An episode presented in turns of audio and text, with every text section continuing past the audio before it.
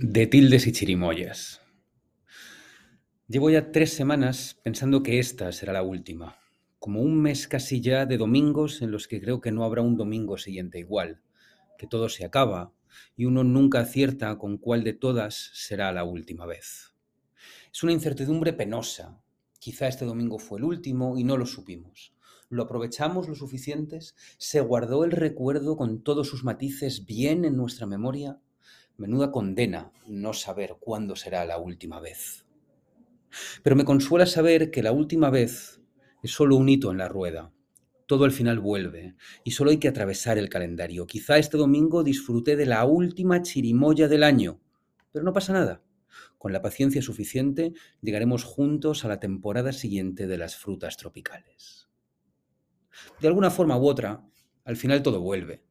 Yo esto me lo repito a mí mismo comiendo chirimoyas como consuelo, pero creo que el gran aldabonazo sobre la vigencia inabarcable de la paciencia ha sido el regreso de la tilde en solo. ¿No crees?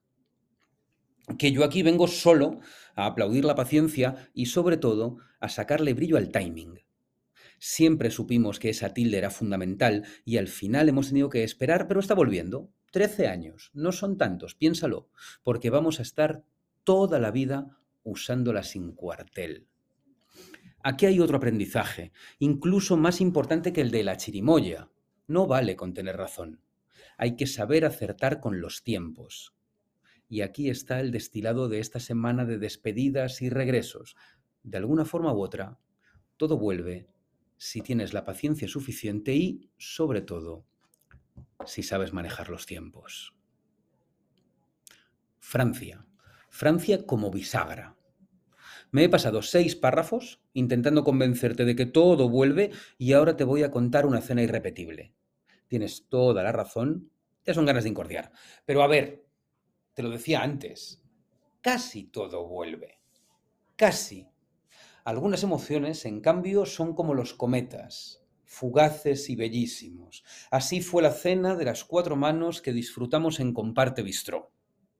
Mario Sánchez, cocinero gaditano que cocina en perfecto francés, abrió la puerta de su casa a Katsuaki Okiyama, chef japonés que sacaba brillo a su estrella Michelin en París y así, con la lengua franca en el centro, los dos cosieron un menú en tres idiomas y con matices que iban de las gambas de Huelva al té o a las chiribías. Los cuatro manos en gastronomía siempre son extravagantes suelen ser irrepetibles y apuntan a excesivos. Este, este fue sobre todo elegante.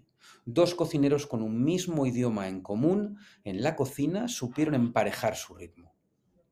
Ambos arrancan en el recetario francés o en sus herramientas y en sus técnicas, para desde ahí mirar a su propio origen y así la propuesta de esta cena irrepetible encajaba elementos como el adobo, los fondos brillantes de vino y todas las texturas posibles de la mantequilla.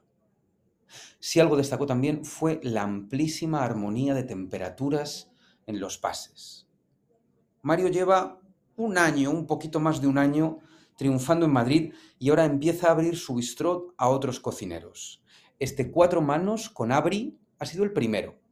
Yo estoy deseando ir ya al siguiente. La cena fue irrepetible. Pero esta forma de descubrir otras cocinas sí puede ser desde ya una nueva costumbre fabulosa. ¿Ves? Todo vuelve.